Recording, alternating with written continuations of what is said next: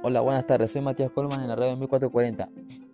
Y hoy vengo a hablar del discurso de Stalin de Moscú, del 9 de febrero de, 1946, que es un tipo de texto político y primario. Stalin era un máximo dirigente de la Unión Soviética tras la muerte de, Lenin, que, era miembro de, que es miembro del Estado de bolchevique. Ocupó la Secretaría General del partido en 1922. Después de la muerte de Lenin, eliminó a sus rivales y logró un poder indiscutido que le permitió instaurar la ferra de dictadura personal hasta 1953. Bueno, con la, con la ocasión de la elección del Soviet Supremo, Stalin habló el 9 de febrero de 1946 en el Teatro Bolshoi que es uno de los monumentos más famosos que tiene Rusia, de su país. Los 4.000 estaban ocupados por un público de miembros del partido, oficiales del ejército y funcionarios.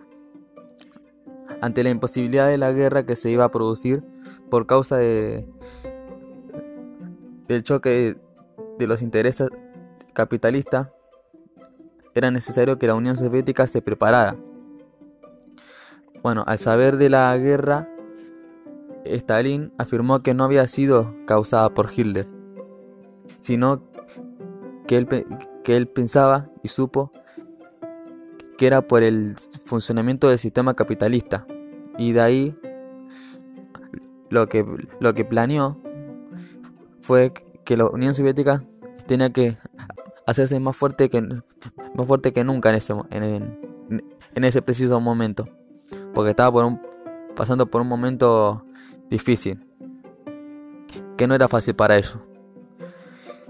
Y de ahí Stalin no, no dedicó ninguna expresión a los demás aliados, ni a Gran Bretaña, ni a Estados Unidos.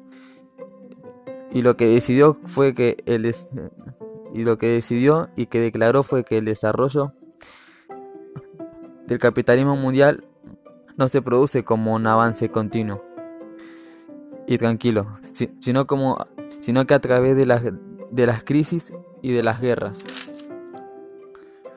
Stalin afirmó que su Estado, su país soviético, había vencido, se declaraba como vencedor, y para ella no había más conflicto, lo que, lo que se suponía que lo único que le quedaba era resolver el desarrollo económico.